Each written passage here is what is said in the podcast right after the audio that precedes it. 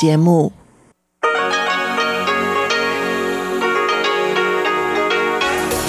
В эфире Международное радио Тайваня. В эфире русская служба Международного радио Тайваня. Здравствуйте, уважаемые друзья! Из нашей студии в Тайбе вас приветствует Мария Ли, и мы начинаем нашу ежедневную программу передач из Китайской Республики. Как обычно, наша программа звучит в двух блоках – получасовом и часовом. Получасовой блок звучит на частоте 5900 кГц с 17 до 17.30 UTC и состоит сегодня из выпуска новостей и рубрики «Азия в современном мире», которую ведет Андрей Солодов. А часовую программу, которая звучит на частоте 9590 кГц с 14 до 15 UTC, а также на нашем сайте ru.rti.org.tw продолжит рубрики экскурсия на Формозу и ностальгия песни минувших лет с Лилей У. А мы начинаем выпуск новостей пятницы 3 января.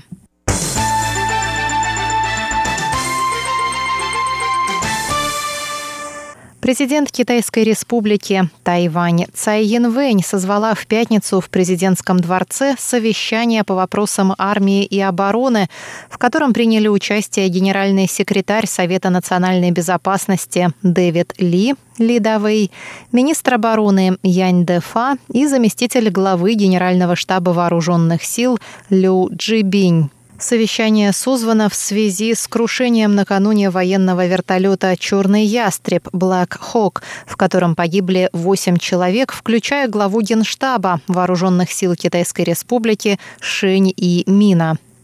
Утром в пятницу президент посетила пострадавших в крушении в больнице трех видов войск и храм, где зажгла благовония в память о погибших и выразила соболезнования их родным. Совещание в президентском дворце началось с минуты молчания. Затем президент сказала, что произошедшая трагедия – огромная потеря для страны и призвала военное руководство поддерживать стабильность в вооруженных силах. Считаю нужным напомнить, что о государственной безопасности нельзя забывать ни на минуту. Здесь собрались руководящие кадры, которым необходимо обеспечивать нормальное функционирование вооруженных сил, поддерживать боевой дух армии и спокойствие народа, сказала Цай Янвэнь. Вертолет, на борту которого находилось 13 человек, совершил вынужденную посадку в горах района Улай, Нового Тайбэя. В четверг вечером Министерство обороны сообщило о запрете на полеты вертолетов Black Hawk. Это уже второй инцидент с участием такого вертолета на Тайване. В феврале 2018 года вертолет Black Hawk потерпел крушение у острова Орхидей, в результате чего погибли шесть человек. В четверг вечером в знак траура был приспущен государственный флаг Китайской Республики. Все три кандидата в президенты Тайваня прервали свои предвыборные кампании. Глава Объединенного комитета начальников штабов США генерал Марк Милли выразил в четверг соболезнования в связи с гибелью главы Генштаба Вооруженных сил Китайской Республики Тайвань Шень Имина. Шень Имин оказался в числе погибших в результате крушения вертолета Black Hawk в горах Улая в Новом Тайбе.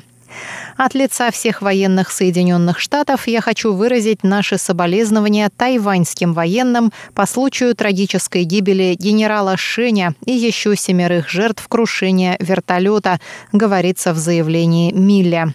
Милли назвал Шеня исключительным лидером и чемпионом по обороне и региональной безопасности Тайваня. Генерал Шень и Мин и еще 12 военных летели на военную базу Дун-Ау в уезде Илань, чтобы провести предновогоднюю инспекцию. Новый год на Тайване отмечается по лунному календарю и выпадает в этом году на 25 января. Соболезнования в связи с трагическим инцидентом выразили также президент делового совета США Тайвань Руперт Хамон Чемберс и директор Американского института на Тайване Брент Кристенсен. Министерство обороны Китайской Республики сообщило, что исполняющим обязанности главы Генштаба Вооруженных сил Китайской Республики станет адмирал Лю Джибинь, заместитель погибшего Шень Имина. Центральный банк Тайваня заявил в пятницу, что правительству необходимо вкладывать больше средств в программы помощи по уходу за детьми, чтобы минимизировать экономические последствия снижения рождаемости. В своем докладе Центральный банк приводит данные Совета по национальному развитию, согласно которым доля трудоспособного населения на Тайване снизится до менее 50% от общей численности населения к 2065 году. Это на 74% меньше, чем в 2015 году и ниже, чем прогнозируемые цифры для США, Японии и Сингапура. Центральный банк напоминает, что Япония и Южная Корея, которым тоже грозят похожие проблемы, инвестируют в программы по уходу за детьми и доступное образование с целью стимулировать рождаемость и советуют правительству Тайваня задуматься о будущем своих граждан. Тайбэйское метро разрешает провоз домашних животных среднего и крупного размеров, начиная с 4 января. При этом уточняется, что питомцев можно провозить только в специальных колясках, клетках, коробках и других разрешенных контейнерах, и только в первом или последнем вагоне поезда. По словам тайбэйской корпорации скоростного сообщения, управляющей столичным метро, под животными среднего и крупного размеров подразумеваются те, что могут поместиться в контейнер с габаритами не более 210 сантиметров по сумме трех измерений – длины, ширины и высоты контейнера. Для колясок сумма трех измерений считается без учета рамы и колес.